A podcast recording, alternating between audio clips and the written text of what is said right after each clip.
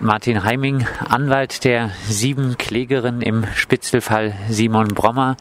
Nach fünf Jahren jetzt etwa äh, gab es jetzt einen Prozess vor dem Verwaltungsgericht in Karlsruhe. Ja, sieht jetzt nach diesem Verhandlungsmarathon alles danach aus, dass das äh, Urteil für euch relativ positiv ausfällt. Sie ja, relativ sehen? kann man streichen. Es fällt positiv aus. Das Gericht hat sich zum Schluss sehr, sehr deutlich geäußert.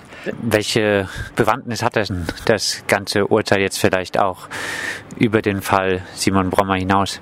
Schwierige Frage. Vielleicht eine enttäuschende Antwort. Nicht so ganz viel. Es macht natürlich deutlich, dass die Polizei hier sehr, äh, sich sehr daneben benommen hat, in völlig unzulässiger Weise einen verdeckten Ermittler eingesetzt hat, mit völlig haltlosen und, und leichtgewichtigen Vorwänden, dass da angeblich in Heidelberg Schwerkriminalität passieren könnte. Das steht jetzt dann schwarz auf weiß in dem Urteil. Man kann sich darauf beziehen, aber was ja Mehrwert dieses Urteils wäre, wäre ja zum Beispiel, wenn die Polizei sagt, oh ja, das ist jetzt blöd, das machen wir nicht wieder. Und genau das wird nicht passieren. Das wird nächste Woche, wenn die Polizei denkt, wir müssen wieder irgendwas aufklären, wird wieder ein rechtswidriger Einsatz passieren. Man wird darauf vertrauen, dass er nicht auffliegt. Man wird dann, wenn er doch auffliegt, vor Gericht darauf vertrauen, dass das Gericht vielleicht sagt, die Kläger haben gar keine Klagebefugnis. Die Klagen werden abgewiesen. Man schert sich einen Dreck. Das typische Beispiel ist ja immer in diesem Zusammenhang, finde ich, diese sogenannten Polizeikessel. Die ist ja seit dem legendären Hamburger Kessel in den 80er Jahren gerichtsbekannt dahin gebracht haben, dass sie notorisch rechtswidrig sind. Und die Polizei macht immer wieder Kessel. Der verdeckte Ermittlereinsatz, das läuft über das Polizeigesetz. Gibt es Chancen auf juristischen Weg, äh, das Polizeigesetz an diesem Punkt zu kippen? Ja, ja, das oberste Verwaltungsgericht in Baden-Württemberg, der Verwaltungsgerichtshof, hat schon mal in einer anderen Sache angedeutet, dass diese Vorschrift verfassungswidrig sein könnte, weil sie nicht bestimmt genug ist.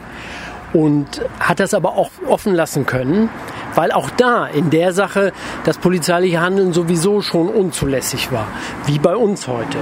Also man hat da durchaus gute Chancen, aber die Frage ist, ob man überhaupt mal so weit kommt. Es würde ja voraussetzen, dass man mal einen Fall hat, wo man dann zu Gericht geht und sagt, dieser Einsatz war rechtswidrig und das Gericht würde sagen, nein, er war nicht rechtswidrig. Das kriegt die Polizei ja offenbar nicht hin, nicht rechtswidrige Einsätze von verdeckten Ermittlern zu organisieren. Und erst dann, wenn es mal soweit wäre, dann müsste ja das Gericht die zweite Frage stellen, ja, wenn das dem Buchstaben des Gesetzes nach zulässig war, ist dann das Gesetz überhaupt zulässig? Also sprich verfassungsgemäß. Soweit Rechtsanwalt Martin Heiming. Wie fällt das Fazit von Simon Brommers Zielperson Dandel aus? Also wir haben eigentlich auf ganzer Linie ja, gewonnen, wenn man das in dem Fall sagen kann. Oder wir sind genau in den Punkten äh, mit unseren Forderungen durchgekommen, also mit äh, der Erklärung der Unrechtmäßigkeit des Einsatzes äh, bezogen auf mich als Zielperson.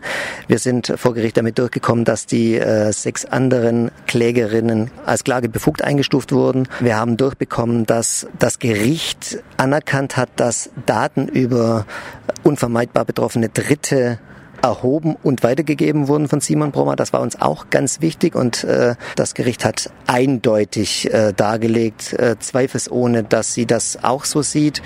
Und wir haben dadurch natürlich auch erreichen können, dass natürlich auch der Einsatz des verdeckten Ermittlers gegen die anderen äh, sechs, die nicht Zielpersonen waren, natürlich auch nicht rechtmäßig war.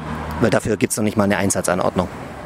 Es kam jetzt raus, dass er auch eben von allen Daten erhoben hat. Äh, trotzdem, ihr werdet nie erfahren, was er für Daten erhoben hat. Äh, das werden wir tatsächlich nie erfahren. Wir werden auch nie einen Blick in seine Berichtsakte werfen können und dürfen. Also das werden wir auch tatsächlich nicht durchkriegen. Wir kennen aber vergleichbare Fälle von Daniel Durand zum Beispiel, äh, der Frau, die in der Tierrechtsszene in Österreich eingesetzt war. Da kennen die Leute die äh, Berichte, die sie abgeliefert hat und äh, da kann man schon so eine Parallelität äh, auch herauslesen. Von daher wissen wir schon in etwa, was in diesen Berichten drinsteht, nämlich tatsächlich, wie es auch heute gesagt wurde, alles. Also da stehen wirklich alle Namen drin, alle Beziehungsgeflechte, alles, was er gemacht hat. Das sind quasi Tagebucheintragungen, die er weitergibt. Überlegt ihr, äh, ob man da irgendwie zivilrechtlich noch Schadensersatz einklagen könnte? Ja, natürlich. Das ist Zukunftsmusik, klar. Ähm, wir können jetzt auf einer Grundlage von einem positiven Urteil natürlich auch Schadensersatzforderungen geltend machen, vor allem wenn äh, bestimmte Grundrechte in einer Art und Weise beschnitten wurde, die wirklich das Maß des Erträglichen deutlich äh, übersteigen. Dann werden wir das auch tun. Wir können äh, weiterhin ähm, auch nochmal uns um das unsägliche, jetzt nochmals revidierte Landespolizeiaufgabengesetz kümmern und das nochmal angehen.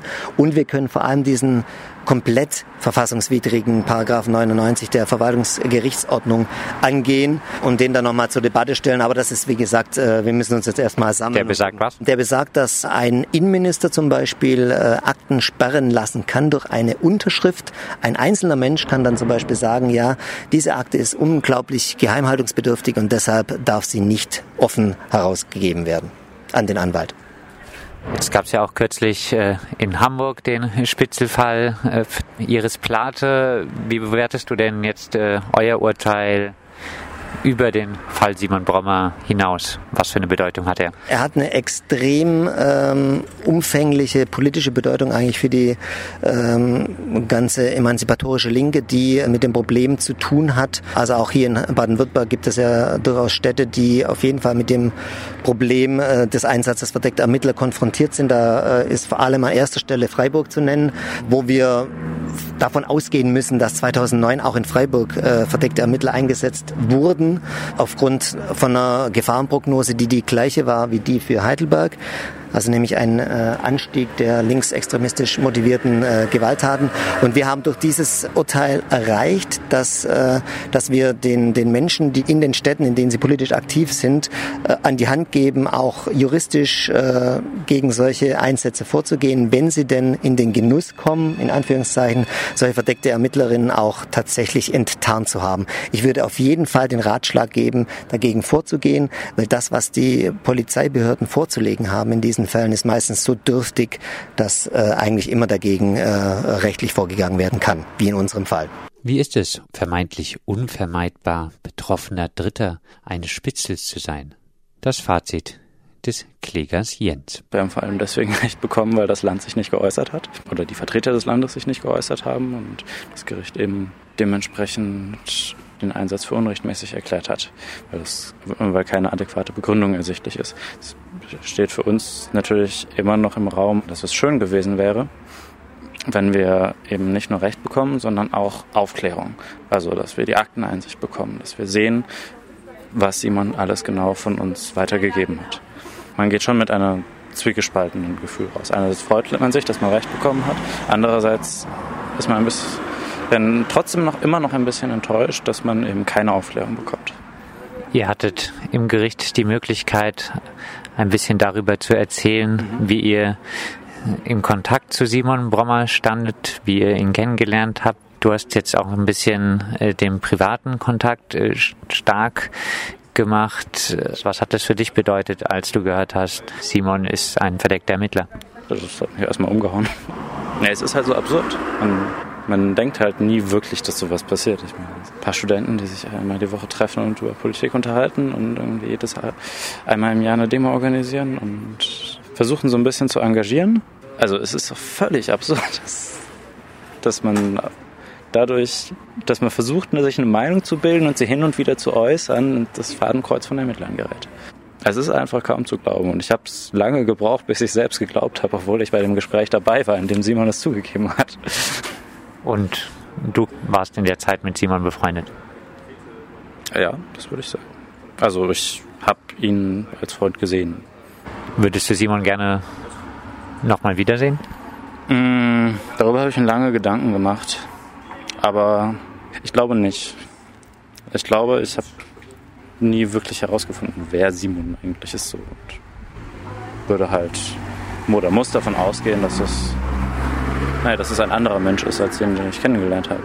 Dass es eben der Mensch ist, der entschieden hat, ein verdeckter Ermittler zu werden. Und ich glaube, mit dem will ich nichts zu tun haben. Hat der Fall Simon Brommer im Nachhinein jetzt was verändert für dich, was politische Einstellung, politisches Handeln angeht?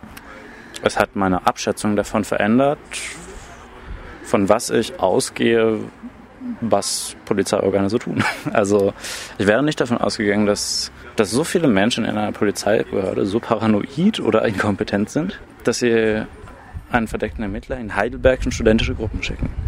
Offensichtlich ist genau das Gegenteil der Fall. Und offensichtlich ist es auch nicht rechtmäßig gewesen, dass das so war. Und ich hätte früher nicht damit gerechnet, dass sowas einfach so passiert. Ich hätte gedacht, irgendwann kommt mal jemand auf die Idee zu sagen, das unterschreibe ich nicht, das ist doch Bullshit. Auf diese Idee kam niemand.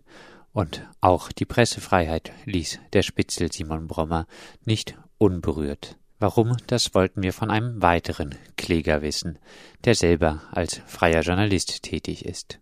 Nun, es begab sich, dass Simon Brommer vielfach mit mir in unmittelbaren und engen Kontakt äh, trat, um unter anderem Pressetätigkeiten auszuführen, sei es die fotografische Dokumentation von Demonstrationen, von gewaltsamen Übergriffen der Polizei auf andere Pressevertreter oder Demonstrationsteilnehmer in Brüssel selbst auf diesem No Border Camp, das im September 2010 stattfand, bis hin zum Abfassen der Pressetexte selbst, also der Reportagen und Berichte, die wir auch äh, zum Teil gemeinsam verfassten und gemeinsam auch darum Diskussionen führten, wie denn jetzt der Titel zu nennen sei. Da kam es zu der im Nachhinein sehr ironischen und äh, absurden Begebenheit, dass ich mit äh, dem verdeckten Ermittler darüber länger diskutierte, ob nun die äh, systematischen Übergriffe der belgischen Polizei auf Pressevertreter als polizeistaatliche Gewalt äh, zu bezeichnen seien oder nicht, was er mir sogar nach nach mehrmaliger Unsicherheit meinerseits, wir hatten das länger diskutiert, hat er mir mehrfach äh, beigepflichtet, dies würde dementsprechend. also Worauf ich hinaus will, wir hatten äh, bis hin zu Detailfragen der Verfassung von Pressetexten haben wir gemeinsam erörtert. Es äh, drehte sich nicht nur um Fragen der Orthographie oder der Grammatik innerhalb des Textes. Auch hat er mitgeholfen, die Beiträge hochzuladen, die Fotos online zu stellen und auszuwählen. Es gibt ja jetzt gerade auch einen anderen Fall, äh, der Fall Iris Plate. Sie hat äh, im freien Senderkombinat in Hamburg mitgewirkt als verdeckte Ermittlerin.